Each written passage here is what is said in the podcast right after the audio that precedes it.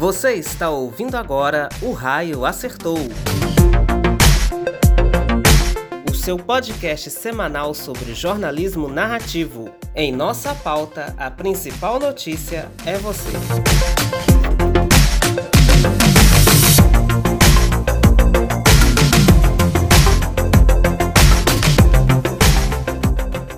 Olá, olá pessoal, curtindo as férias nesse seu janeirão? Pois é, nós também estamos por aqui curtindo as nossas férias, por isso nós gravamos os nossos episódios desse mês bem com bastante antecedência e o tema de hoje é um tema um tanto quanto difícil, complicado, não é impossível, mas também não é uma tarefa muito fácil. O tema do nosso episódio de hoje são os melhores filmes de 2022. Lá nas redes sociais do projeto Cicatriz de Jornalismo, nós já postamos, nós já fizemos um post há algumas semanas contendo o nosso top 5, os 5 melhores filmes de 2022. Não é uma tarefa muito fácil, você coloca, você tira, você troca um filme pelo outro, você olha a atuação de fulano e de ciclano, mas no redondinho nós conseguimos chegar no nosso top 5, as 5 melhores obras de 2022. E hoje no nosso podcast do Raio Acertou, nós vamos falar um pouquinho desses dessas melhores obras, daquelas que brilharam os nossos olhos, daquelas que aqueceram o nosso coração e claro, tocaram em questões onde o raio acerta atualmente. Bora lá com a gente para essa discussão?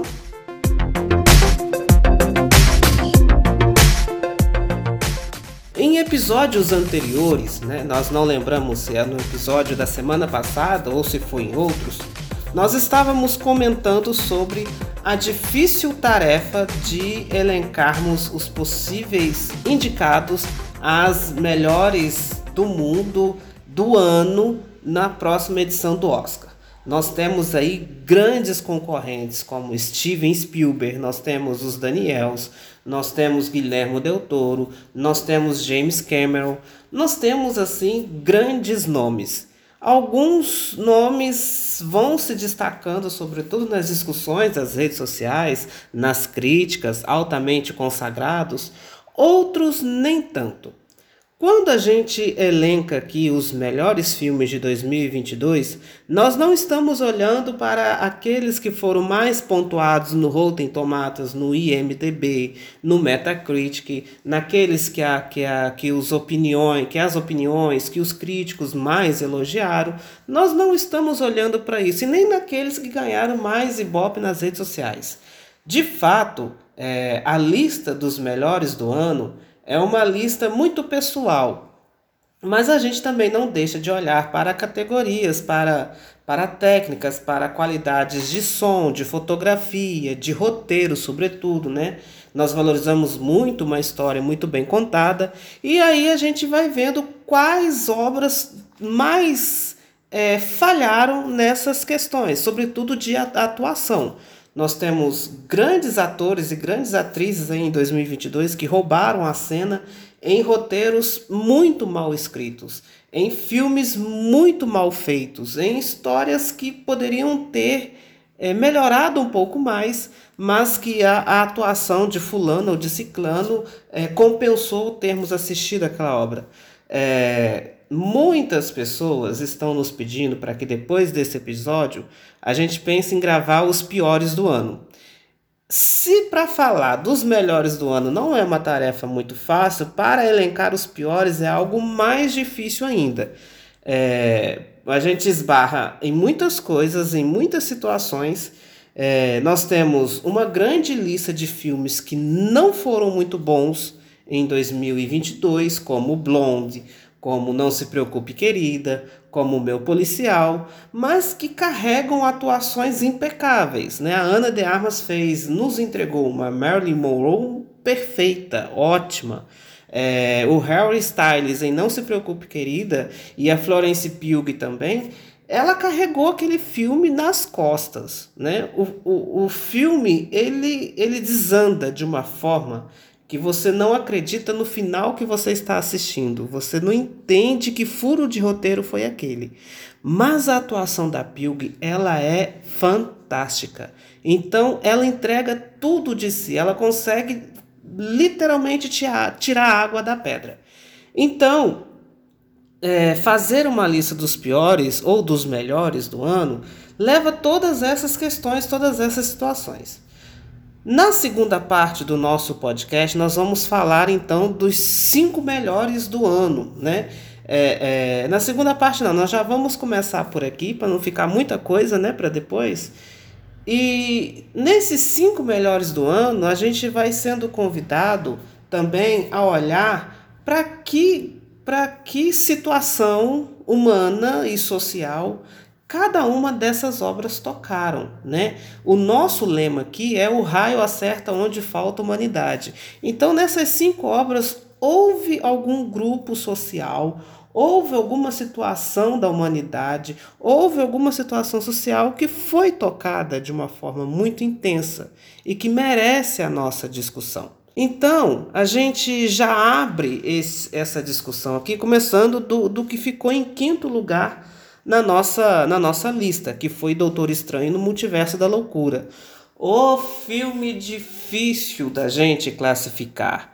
Ele ia para o top 5, ele saía do top 5, ele esbarrava em outras obras que têm ali o mesmo páreo né, de, de, de, de, de qualidade de, de, dele. Né? É, o Doutor Estranho no Multiverso da Loucura traz uma, uma, uma atuação perfeita da Elizabeth Olsen como a feiticeira escarlate é, eu gostei muito da presença de tela que ela teve nesse filme, que eu acho que, que assim honrou com o que ela construiu na série WandaVision em janeiro de 2021. Então esse filme meio que coroou isso.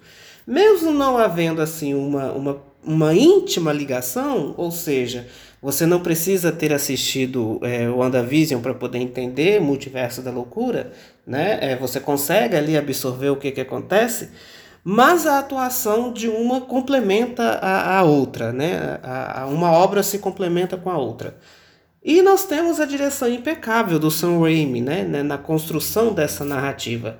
Então, assim, teve um roteiro muito bem feito, muito bem construído. É, a, gente, a gente se deparou ali com, com diálogos é, que tocou né, na, no nosso coração, que tocou na nossa alma, é, a, a, inserção da nova personagem América Chaves. Né? Eu não vou é, é, ousar dizer o nome da atriz aqui, porque eu não vou saber pronunciar, é, mas, mas é uma personagem que representa, que, que traz uma representatividade muito, muito importante para a nossa sociedade, né? É, então, o Doutor Estranho no Multiverso da Loucura, ele ocupa o quinto lugar para honrar a, a, a, cinematografia do Sam Raimi, a, a direção de fotografia do filme, que é impecável, os efeitos visuais, para mim, também são belíssimos, né? É, não vou comparar ele com outros filmes de heróis que quase entraram no quinto lugar ali com ele, mas eu posso compará-lo a Animais Fantásticos dos Segredos de Dumbledore, que quase foi para o quinto lugar, quase que tirou o Doutor Estranho daí. Né? Não tirou por uma questão de roteiro, né? Porque se eu fosse olhar a preferência, né, é, eu colocaria o segredo de Dumbledore, né? Por conta se o meu lado fã tivesse falado mais alto. Mas eu deixei o lado fã um pouquinho de lado e fui olhar para a qualidade da obra em geral. E aí, nesse caso, Doutor Estranho, no Multiverso da Loucura, venceu, é, é, é, conquistou o seu posto no nosso top 5. Lembrando também que Doutor Estranho no Multiverso da Loucura, ele tem ali aquele ar de filme de terror da Marvel, né? Mas é um terror é, levezinho. E no quarto lugar, aí a gente vai ter uma grande surpresa, porque nem eu mesmo esperava que eu fosse colocar esse filme nessa colocação. Nós temos a Mulher Rei, protagonizada pela incrível Viola Davis, que é uma entidade da cultura do cinema, né? uma mulher é, é, já madura, uma mulher é, que tem uma história de vida incrível e nessa altura da vida dela ela protagoniza uma guerreira africana é, é, protagonizando um filme de peso como é A Mulher Rei. E, e o, corpo, o elenco do filme é grandioso, você vê muitos rostos conhecidos ali. E o que fez esse filme entrar no nosso top 5 é porque ele simplesmente tem um corpo de elenco feminino implacável e é dirigido por uma cineasta, inclusive também roteirizado por uma mulher, né? A, a Gina Prince é, né, que, que é a diretora de A Mulher Rei, e, e a Dana é a, a, a roteirista. Então nós temos aí uma dupla de mulheres que dirige outras mulheres num longa de peso, num, num filme grandioso como esse é. A direção de iluminação e de fotografia da Mulher Rei é incrível.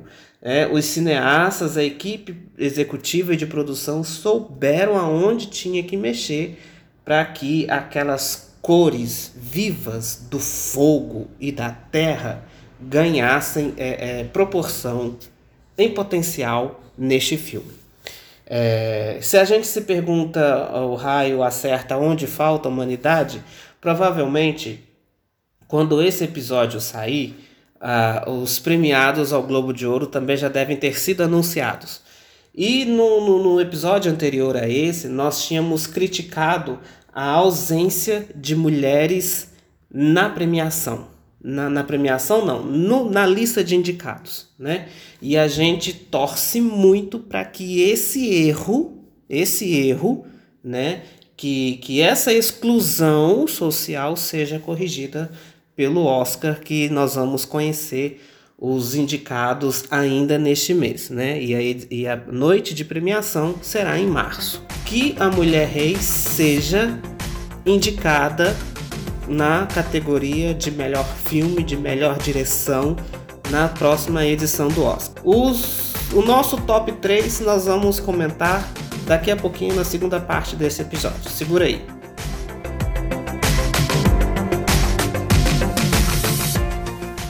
Rufem os tambores, segura o seu coração, porque a partir de agora você vai conhecer o top 3. Isso significa que nós vamos falar agora dos três melhores filmes de 2022, segundo a, a, a, a segunda opinião do projeto Cicatriz, segundo aqui a nossa, a nossa logística interna de, de votos, né? Nós falamos dos. Nós estamos falando do top 5, né? E os, o, o que está em quarto lugar é a Mulher Rei. E o que está em quinto é, é Doutor Estranho no Multiverso da Loucura. E agora nós vamos falar quem conquistou o terceiro lugar de melhor filme de 2022. Tá preparado? Então se delicie com Não, Não Olhe, do Jordan Peele, um filme aparentemente classificado como filme de terror, filme de horror, mas ele é muito mais do que isso. Ele é um terror que te faz rir, ele é um horror que te faz emocionar, ele é um filme que que abre a sua perspectiva de vida, que faz você pensar algo muito maior sobre aquilo que você acredita, o que, que é a humanidade. Não, não olhe, tem a direção né, do Jordan Peele. No seu elenco, nós temos a Keke Palmer, nós temos, é, deixa eu pegar aqui o nome dos, dos nossos, dos nossos é, atores do corpo do nosso elenco. Nós temos o Brandon Pereira, que é assim um, um, um, um dos primeiros papéis de destaque da sua carreira. Nós temos o Daniel Kaluuya, que está simplesmente impecável nesta obra de arte do Pele. Gente, não não olhe, ele tem uma paleta de cores que você não vê em filmes de terror. Quando você fala filmes de terror, você sempre imagina as cores frias. É do preto para o azul escuro, é do cinza para o preto, é, é sempre à noite. Muito raro aparece um, um, um vermelho, né? É, é, geralmente é o vermelho sangue, o vermelho do horror, mas só.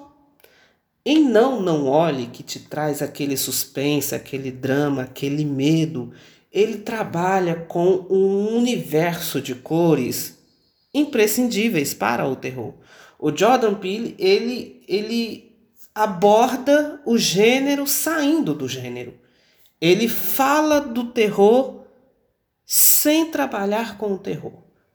É, é, não, não olhe, ele ocupa o terceiro lugar por conta dessa grandiosidade do cineasta e eu acredito também que é um grande potencial para estar é, na categoria, na numa das maiores categorias da próxima edição do Oscar. Em segundo lugar, a gente coloca um filme que, que divide opiniões quase que meio a meio. Se 50% da humanidade gosta, outros 50% detesta que é o filme do Baz Luhrmann, é, Elvis, o filme, o, o, a cinebiografia né, de um dos artistas da música mais enigmáticos, mais confusos da história. E por isso o filme é enigmático, confuso, fragmentado, quebrado, porque a vida do artista é assim. Né? Se você for olhar a, a, a construção do filme Elvis, você vai se incomodar você vai colocar erros, falhas, críticas é, e tudo aquilo que, que uh, os críticos condenaram. Mas se você primeiro olha para quem foi Elvis Presley, se você estuda um pouquinho a vida desse, desse, desse artista, a família desse artista, o que ele era, de onde ele saiu, como ele construiu a sua carreira meteórica e muito breve, você vai entender que os fragmentos da vida do Elvis Presley, eles se encontram com os fragmentos da construção que o Lurman faz ao construir o filme Elvis. Eu só tenho uma crítica a fazer a essa história, que é a presença e a atuação do Tom Hanks. É, eu, eu detestei, eu odiei a, a presença dele. É, ele é um, um, ator impecável, mas ali ele não se encaixou. É, é né, minha opinião. O Austin Butler, como Elvis, ele, ele com certeza vai ser indicado a melhor ator no próximo Oscar. Ele merece. Ele fez um papel espetacular, exemplar, soube beber a fonte do que foi, de quem era Elvis Presley, e isso a gente assistiu assim com um, um brilho no olhar muito profundo, muito intenso no cinema. Então, Elvis, o filme do Baz Luhrmann, ele ganha o, o, o segundo lugar no nosso top 5. E se você acompanha se você é um leitor, um seguidor fiel do Cicatriz, do nosso projeto de jornalismo, eu acho que você vai é, é, já tem assim uma noção do filme que está no nosso primeiro lugar no top 5. É, não, não é muito difícil de, de descobrir né, quem que está no nosso primeiro lugar. Mas, para vocês saberem né, da nossa profunda opinião, tudo em todo lugar ao mesmo tempo, o filme dos Daniels, né, The Daniels, está no nosso primeiro lugar como o melhor filme de 2022. Ele é um filme que está ganhando público, ganhando os críticos, ganhando a mídia, ganhando as premiações né? No Globo de Ouro ele foi indicado na categoria de melhor filme comédia ou musical, né? Ele não está em como melhor filme de drama. É... Estamos torcendo muito para que tudo em todo lugar ao mesmo tempo seja indicado ao Oscar como melhor filme que ganhe na categoria de melhor filme. Voltamos a mencionar, é difícil essa vitória, é, levando em conta que ao lado dos Daniels você tem um James Cameron com Avatar 2, você tem um Steve Spielberg com os The Fabelmans, você tem um Guilherme Del Toro com Pinóquio, né? Se bem que Pinóquio deve ser indicado à categoria de melhor animação, então não deve influenciar, né? Uma vez que, infelizmente, animações nunca são indicadas na categoria de melhor filme, o que eu acho um absurdo, o que eu acho uma separação descabível, né? Descabida, é, nada a ver. Mas né, o, o que importa dizer aqui é que o Del Toro não vai concorrer né, a, a, do lado dos Daniels. Né? O Baz Luhrmann pode entrar né, e tomara que a Gina Prince também entre com a Mulher Rei na categoria de melhor filme, né? Pelo menos sendo indicada. É, a concorrência é grande, né? É, é alta. É, nós temos ainda o filme do. Deixa eu puxar o um nome aqui. O filme do Martin McDonagh, né? Os Banshees de Irechim que está assim ganhando público também, né? Que está ganhando relevância nas premiações. É, ele está, é, o Martin está indicado a melhor direção, né? Ele estava indicado a melhor direção no Globo de Ouro, né? Eu, eu, eu, eu esqueço aqui que o episódio ele, ele já é pós premiação do Globo de Ouro, né? E o seu filme foi indicado a melhor comédia, né? Hoje, quando esse episódio for ao ar, com certeza a gente já vai saber quem é que levou na categoria. Mas o McDonald's também pode aparecer no Oscar, né? Devido a essa a essa popularidade que sua obra vem ganhando.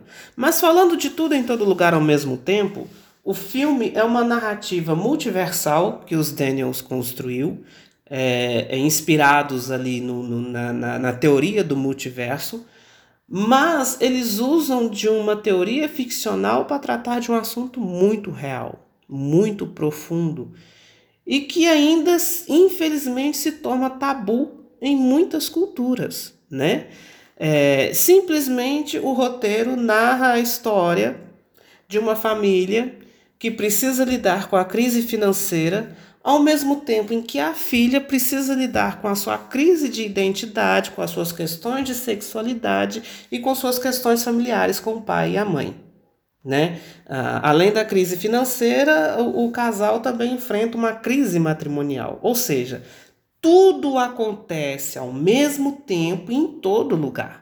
Né? Nunca um, o nome de um filme fez tanto sentido como esse faz, porque você literalmente está tendo que lidar com tudo, está tendo que entender tudo, todos os sentimentos, todas as angústias, todos os desejos, todas as raivas, né?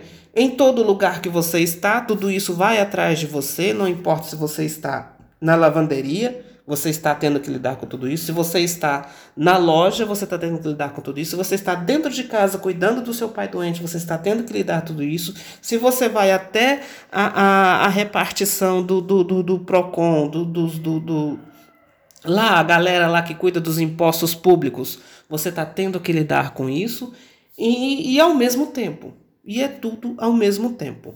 É, a Michelle Yeoh, que é a protagonista do filme, ela também tem uma presença de tela perfeita, impecável, uma atriz que entregou tudo, né, ali no seu papel. E, ela tem que lidar com as questões da filha, né? O tudo em todo lugar ao mesmo tempo nada mais é do que uma história sobre a autoaceitação e uma história sobre um esclarecimentos sobre quem que está ao nosso lado, o que, que aquela pessoa sente, o que, que aquela pessoa é e o que, que ela sonha para a vida dela, né? É, com carregando uma raiva por ser rejeitada, a filha do casal que se revela é, homossexual, lésbica, né? Ela tende a condenar a mãe condenar a família por não terem percebido que ela era diferente, por não terem parado no tempo um pouco no meio de todas essas coisas que acontecem e dado atenção e ter dialogado e ter acolhido, abraçado a filha do jeito que ela era.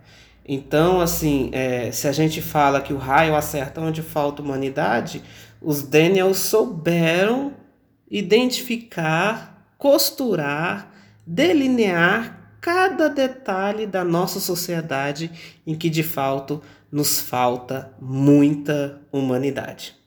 Esse é o nosso top 5. Em primeiro lugar, Tudo em Todo Lugar ao Mesmo Tempo, dos Daniels. Em segundo lugar, Elvis, do Baz Luhrmann. Em terceiro lugar, Não, Não Olhe, do Jordan Peele. Em quarto lugar, A Mulher Rei, da Gina Prince. E em quinto lugar, Doutor Estranho no Multiverso da Loucura, do Sam Raimi. Vocês ficaram felizes, satisfeitos com o nosso top 5 ou você discorda de algum? Conta pra gente aonde que você acha que a gente errou, que a gente não foi que a gente não foi justo com o nosso top 5. Use as nossas redes sociais para a gente poder alargar e enriquecer ainda mais essa discussão. O nosso episódio dessa semana vai ficando por aqui, mas ainda de férias, semana que vem a gente promete mais um episódio fresquinho e exclusivo para você. Até a próxima! Ouça o podcast O Raio Acertou nas principais plataformas digitais e se inscreva em nosso canal no YouTube para acompanhar os nossos novos episódios toda semana.